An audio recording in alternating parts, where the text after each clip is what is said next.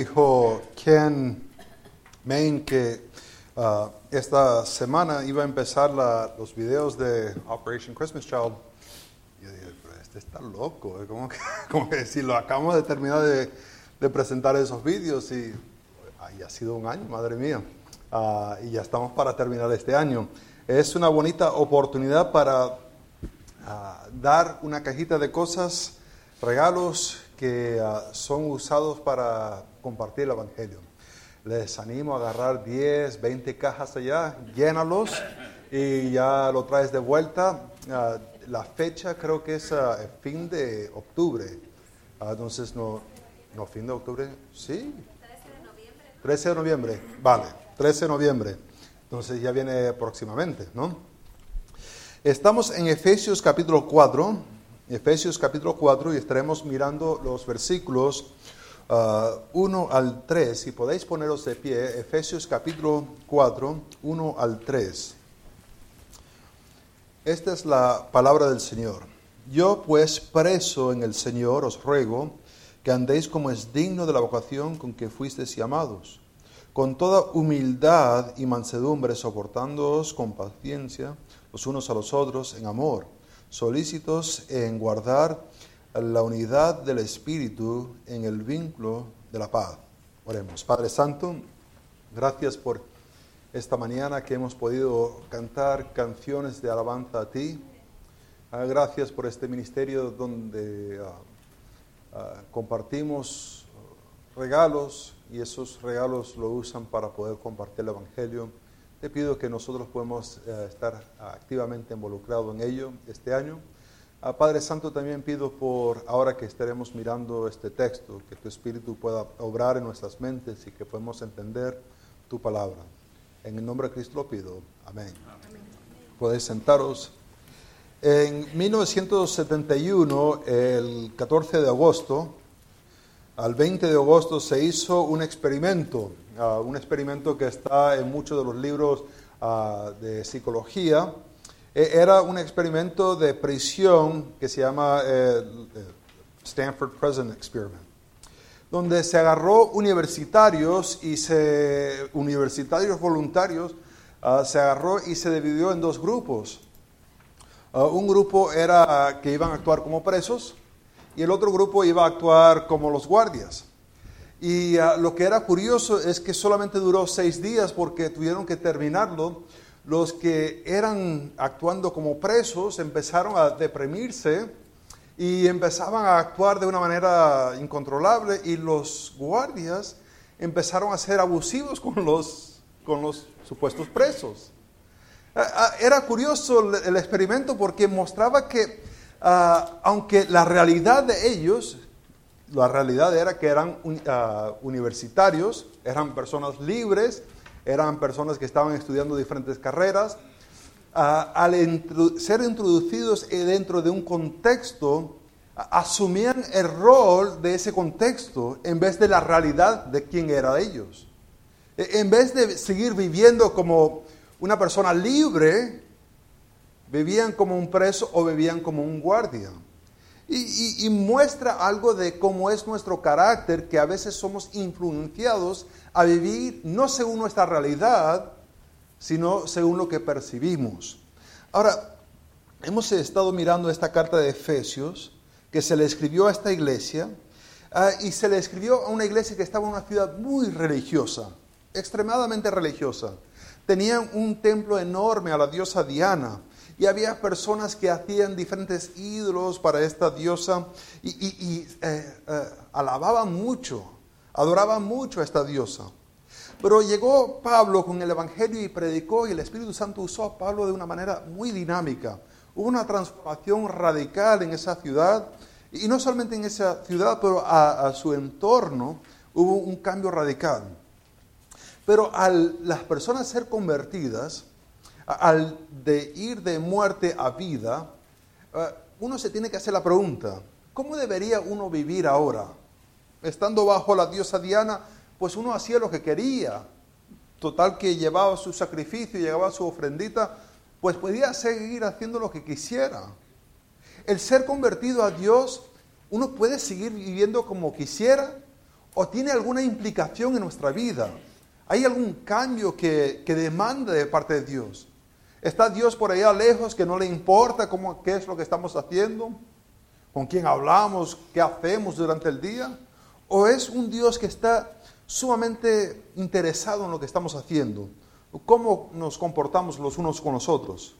Eh, vemos aquí que ahora Pablo va a introducir la sección que se llama usualmente la sección, sección práctica. Y, y si la pregunta hubiera sido, pues, ¿Cómo hay que comportarse ahora con Dios? ¿Será como lo presenta el Antiguo Testamento? ¿Será como lo hacen los fariseos?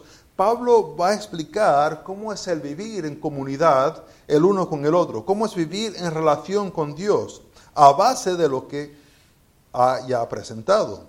Ahora lo que vamos a ver es que ya que Dios te llamó, vive a propósito en comunidad transformado por Él que te llamó. Vamos a ver en estos, versículos que ya que Dios te llamó, vive a propósito en comunidad transformado por Él que nos llamó. Vemos que debemos andar dignos según este pasaje.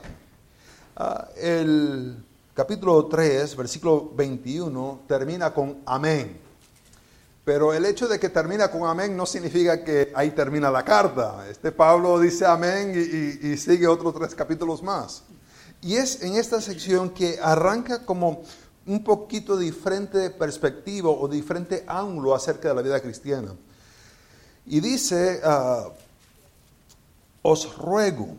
E, es curioso porque en el griego se puede poner las palabras en diferentes órdenes porque se le puede poner terminaciones que indican cómo se debe interpretar. Y el verbo os ruego está al comienzo. Y usualmente se pone las palabras que quieren enfatizar al comienzo de la oración. E, es decir, eh, Pablo está diciendo que está rogando, está animando, exhortando.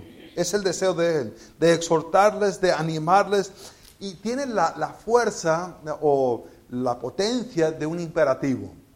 Hay a veces donde se usa el imperativo y no tiene sentido de imperativo. A veces hay la idea de ah, un subjuntivo, pero tiene la idea de un imperativo, ¿verdad que sí? Ah, por ejemplo, uno va a la tienda en Venezuela y me dice, ¿me podría dar un kilo de plátanos? Ese podría dar no es si quieres o no. ¿Qué le estás diciendo? Dame un kilo, ¿verdad? E, es lo que es un, tiene la fuerza de un imperativo. Aquí el os ruego tiene la, la, potencia, tiene la fuerza de un imperativo de parte de Pablo, algo que él está exhortándoles a hacer. Y le dice, os ruego que andéis digno de la vocación con que fuisteis llamado. Este que le está dando este imperativo es, ah, es Pablo. Y la manera que se identifica es preso. Es alguien que es preso. Ahora, es muy similar a la manera que se, eh, describió en capítulo 3, versículo 1. Ah, por esta causa, yo, Pablo, preso de Cristo Jesús. Pero hay unas diferencias entre el uno con el otro, porque el primero, eh, el preso es en relación con. ¿De quién es preso? Es preso de Cristo Jesús. Pero en capítulo 4, versículo 1, no es que le pertenece, sino que es ah, preso en el Señor. Ah, de igual manera que una persona está dentro del edificio, está dentro de un local o está dentro de una cárcel, es esta idea donde la persona está preso dentro de Cristo, que indica una unión con Cristo. Pero no lo llama Cristo, ¿cómo lo llama? Señor. El señorío del Señor Jesucristo, que es autoridad, es alguien que está por encima, es alguien que dicta qué vas a hacer. Ya uno se pierde su identidad porque está dentro de Cristo. Y lo que ve las personas no es Daniel, no ve Efraín, no ve a Martelo. Quien ve, ve al Señor Jesucristo es lo que debería estar ocurriendo. Pero muchas veces lo que ve la gente es uno mismo, ¿verdad que sí? Eh, Pablo dice, yo pues preso en el Señor. Ese pues es a base de lo que ha estado describiendo en los, en los capítulos 1, 2 y 3, de que Cristo fue el que los redimió a base del plan de Dios para salvarlos, que ellos estaban muertos en sus pecados, pero por la gracia de Dios ahora tienen vida. Eh, Él le está escribiendo esto y le está rogando. Y lo que les ruega hacer es que andéis como es digno. Esa palabra digno no es una palabra que se usa muchas veces. Eh, en verdad solamente se usa eh, cuatro otras veces en el Nuevo Testamento. Por ejemplo, se usa en Romanos capítulo 16, versículo 2, donde está hablando de Phoebe, ¿se acuerdan? Y Pablo está recomendando que traten bien a Phoebe como digno de, ah, ah, la traten digno de como deberían tratar los santos. También en Filipenses 1.27, ah, Pablo urge a la iglesia de vivir digno del Evangelio de Jesucristo. En Colosenses 1.10 también habla de que deben andar dignos y ese andar dignos en ese contexto es que deberían estar llevando frutos de buenas obras y aumentando en el conocimiento de Dios. El andar digno en el contexto de Colosenses 1.10 es que la vida produce frutos de buenas obras y aumenta en el conocimiento de Dios. Segunda de Tesalonicenses 2.12, eh, ¿se acuerdan que el contexto es que la iglesia estaba sufriendo una persecución? Estaban sufriendo, estaban siendo perseguidos. Hasta pensaban que era ya el fin del mundo, pensaban. Y Pablo les anima, aunque hay tanta persecución y hay tanto sufrimiento, deberían seguir viviendo dignos aún en ese contexto. Y después se usa en tercera de Juan, capítulo, uh, versículo 6. En tercera de Juan 6 habla acerca de Gallo, que este Gallo tenía un amor para la iglesia y las personas llegaban a su casa y él los hospedaba. a lo mejor no, dice, pero parece ser que llegan personas, hasta personas extrañas, que a lo mejor son evangelistas o misioneros, y él abre su casa para hospedarlos. Y, dice que él lo hacía de una manera digna de, de Dios. Había, cuando éramos misioneros, había iglesias que nos hospedaban muy bien y había otras iglesias que ah, lo hacían un poquito menos, ¿no? para no decir otra cosa. Ah, había una iglesia que me acuerdo, le, estoy muy, muy sincero, ah, la, peor iglesia, la peor iglesia fue una de Bautista de Sur, justo que somos nosotros. Al terminar el servicio, el pastor me despidió para que estuviera allá atrás. Eh, y entonces salimos allá atrás para esperar a las personas, para saludarlos y tal. Y toda la iglesia salió por otra puerta, al frente. Y, el, el, conserje por fin llegó y me dice, mira, ya, ya se van, que tengo que cerrar. Yo digo, bueno, y pues nos fuimos. Hubo otra iglesia que es así, esa iglesia sí se comportó muy bien con nosotros. Nos dieron una ofrenda. No solamente nos dieron una ofrenda, pero nos preguntaron, ¿de dónde vas a estar viajando? Y le dijimos, y ellos calcularon el millaje, calcularon el combustible. ¿Y, y a dónde van después de nosotros? y les decimos y calcularon el millaje, ah, calcularon el combustible, las comidas que iban a hacer y pusieron una ofrenda por encima para cubrir los gastos de llegar y de ir al siguiente sitio. Pues eso es una buena iglesia. Y es esta manera que dice Juan de este gallo. Ahora, como lo está usando Pablo aquí, eh, está, está dirigiéndose al andar. Eh, el sentido más común de andar es el caminar, pero tiene otro sentido metafórico que es cómo uno vive su vida, cómo se comporta. Y la manera que uno se debe estar comportando es digno, digno del llamado con que fuiste llamado, de la vocación con que fuiste llamado. El andar digno. Esto de caminar, ya Pablo lo ha usado dos veces en esta carta. Por ejemplo, en Efesios capítulo 2, versículo 2 dice, en los cuales anduviste en otro tiempo. Ah, eh, ¿Cómo anduviste en otro tiempo? Según la corriente de este mundo, conforme al príncipe de la potestad, Y después dice que hay un cambio radical en, en versículo 2 del capítulo 2, perdón, versículo 10. Ah, porque somos hechura suya, creados en Cristo Jesús para buenas obras, las cuales Dios preparó de antemano para que anduviésemos en ella. Un contraste bastante grande entre antes de ser salvo, vivimos para este mundo, ahora que somos salvos, Dios ha preparado buenas obras para que anduviésemos en ella. Dice el andar digno. Ahora, ¿por qué o cómo deberíamos andar digno? ¿A base de qué? Bueno, hay tres cosas a base de qué. Primeramente que somos exhortados a hacer eso. Yo sé que es Pablo el que está escribiendo esto, pero no viene de la autoridad de Pablo, viene de Dios mismo. Son palabras de Dios. Y la exhortación no es que Pablo le está diciendo a los efesios, sino es Dios mismo exhortándoles, diciéndoles andar digno. ¿Por qué deberíamos andar? Porque Dios nos dice que deberíamos andar así. Es Dios que le está urgiendo. Es Dios que, le está diciendo, deberían hacer esto. Ahora, cómo uno se ve va a depender cómo va a obedecer esto. Si nos vemos al igual con el Señor, como Él pone un poquito y yo pongo otro poquito y los dos somos bastante sabios y los, dos estamos averiguando esta vida, pues a lo mejor el andar digno no va a surgir. Porque a veces Dios nos va a guiar por situaciones y decimos, no, eso yo no lo quiero para mi vida.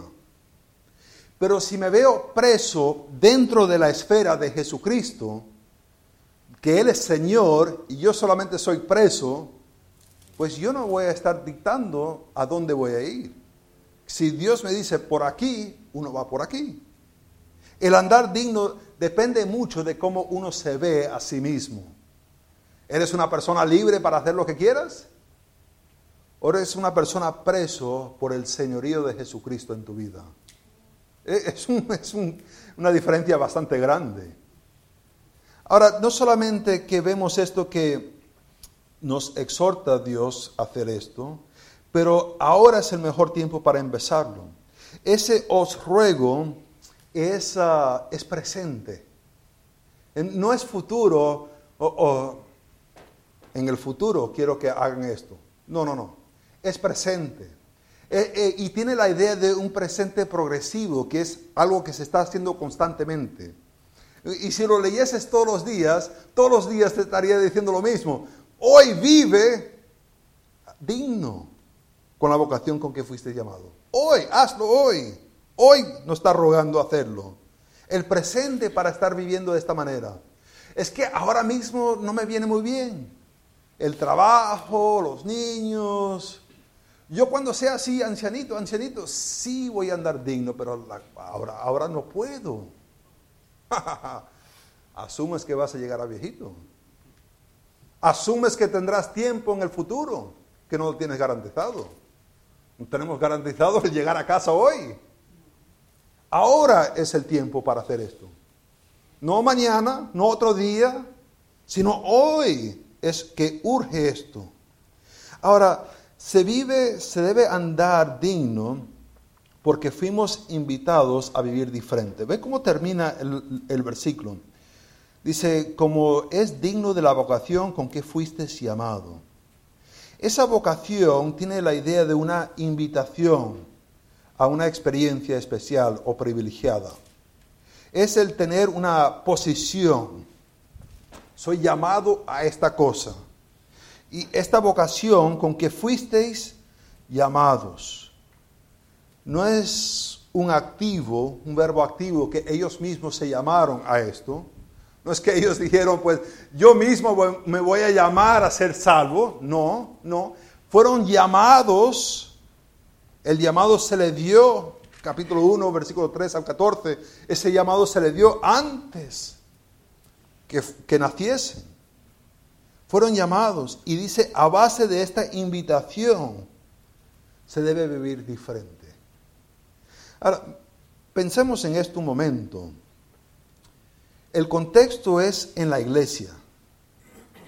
Y a lo mejor pensamos esto en forma individual que también sería aplicable, pero en, en la iglesia deberíamos vivir de esta manera, el uno con el otro. Los miembros ministrando los unos a los otros como dignos de la vocación con que fuiste llamados. No demandando lo que uno quiere, sino una entrega hacia el otro. Ahora, debemos andar dignos, no solamente uh, que debemos andar dignos, pero debemos andar dignos en comunidad. hay tres ah, palabras claves para mirar esto eh, que tiene, esta idea de comunidad. Eh, el primero se ve en el versículo 1 ah, de capítulo 4. Dice, yo pues preso en, el Señor os ruego que andéis. Ese os no es un singular, ¿verdad que no? No es un tú, sino eh, es vosotros. La idea que comunica no es individualmente estáis siendo llamados, sino colectivamente la iglesia está siendo llamado a andar digno. No es yo y Jesús y estamos yo y Jesús muy bien, sino que involucra toda la iglesia el andar. Es decir, si hay hermanos que no están andando dignos, todos estamos fallando. Yo no puedo decir, pues, pues yo y, y fulanito estamos bien y ustedes pues... No, la idea es una idea colectiva que la iglesia como conjunto anda digno. Hombre, pero yo solamente quiero venir una vez al mes y... Pero afecta a todos nosotros. ¿Cómo andas en privado? Nos afecta a todos, porque es un colectivo. No le está diciendo individualmente andáis digno, que es cierto, pero le está dirigiendo a la iglesia entera. Es decir, que si no todos los miembros no lo están haciendo, todos estamos fallando. Y no solamente lo dice ahí, pero ve como dice en el versículo 2, ah, con toda humildad y mansedumbre, soportándoos, uh, a los unos a los otros. E, esa, esa idea de el uno con el otro, cómo nos estamos relacionando el uno con el otro. No es individual, sino que es colectivo. E, es, es una comunidad. Y después dice en versículo 3, solícitos en guardar la unidad del Espíritu. Esa unidad que causa el Espíritu en la vida de uno. Ahora, ¿qué es lo que el Espíritu está uniendo? Pues en Efesios 2, 11 al 17, Pablo habla de la, de, de la salvación tan grande que viene por medio del sacrificio de Jesucristo. Y después dice en versículo 18 que esta esta realidad de este sacrificio de Jesucristo se hace realidad en la vida de uno por medio del Espíritu. ¿Qué está haciendo? ¿Qué está uniendo el Espíritu? Está uniendo al pecador con Dios y con los santos. No es individual, no es yo y mi relación con Cristo, sino que es una relación colectiva de todos nosotros. Ah, ese hermano nunca viene, pues olvidémoslo. No, podemos olvidarlo. Tenemos que llamar, ¡eh! ¿Qué pasa? ¿Por qué? Porque es colectivo. Ahora, al mirar esto, vemos que eh, hay ciertas cosas que vienen a, la mente al pensar. Si nos ponemos a pensar individualmente, eh, lo que suele pasar es que pensamos yo y Jesús. O yo vengo a esta iglesia porque alaban a Dios como yo quiero. O me gusta esta iglesia porque empieza a la hora que a mí me gusta. O yo sirvo aquí en esta iglesia cuando me da la gana servir. Es una manera muy ah, individualista de mirar lo que está ocurriendo aquí, que no es lo que está presentando. No es yo y Jesús, sino son nosotros y Jesús. Es venimos todos juntos para adorar al Salvador. Nos enfocamos en cada uno el crecer. Servimos no para el beneficio de cuando me es conveniente, sino servimos para el beneficio de otro. ¿Cómo preparamos nuestra lección de escuela dominical? Ah, domingo en la mañana estoy ahí resaltando unas cosillas. O me estoy dedicando para poder edificar a otras personas. ¿Cómo hacemos los miércoles?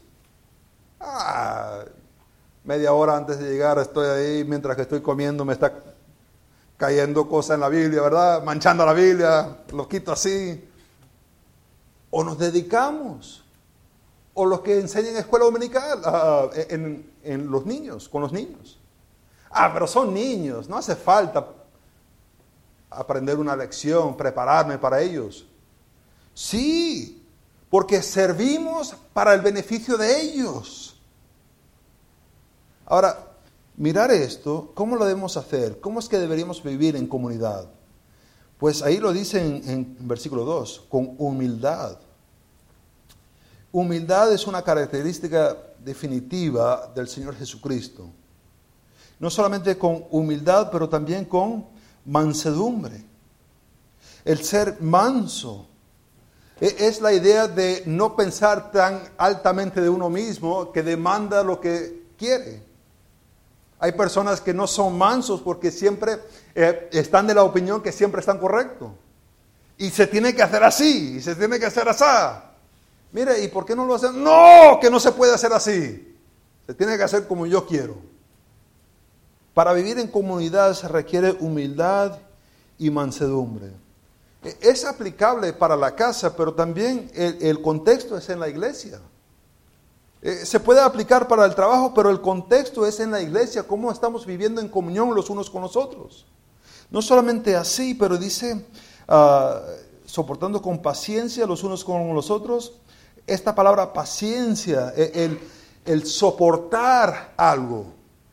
Hermanos, no se puede desarrollar paciencia sin que haya algo que esté contrario a lo que uno quiere. Es decir, si no hay la presión de aguantar, si no hay la provocación de una persona ahí dándote y dale y dale y dale, uno no desarrolla paciencia. No es en la ausencia de que ninguno de los hermanos molesta al otro. No, no, no. Asume que vamos a estar molestándonos los unos a los otros. Y por tanto necesitamos paciencia, porque todos estamos en ese proceso de ser santificados. No es en la ausencia de, estar en dificultad. Asume que habrá dificultad y por eso hay esta paciencia. ¿Y esta paciencia cómo ocurre? Ah, con los unos con los otros en amor. En amor. Un amor hacia Dios, quien nos salvó, y un amor para los santos quien Él ha salvado. No debemos amar porque nos cae bien. El hermano Rubén me cae bien, pues ahí yo lo amo. Pero el hermano Roberto, hmm. no.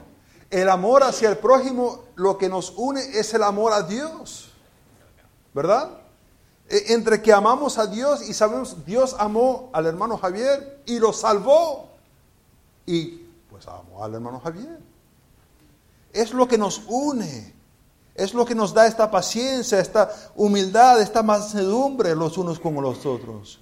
Ahora, al mirar esto y, verlo en nuestra vida, vemos que debemos ah, seguir a Dios, vivir esta vida con propósito y ser transformados por aquel que nos llamó. ¿Te acuerdas que empecé el sermón con una ilustración de este experimento que se hizo en Stanford.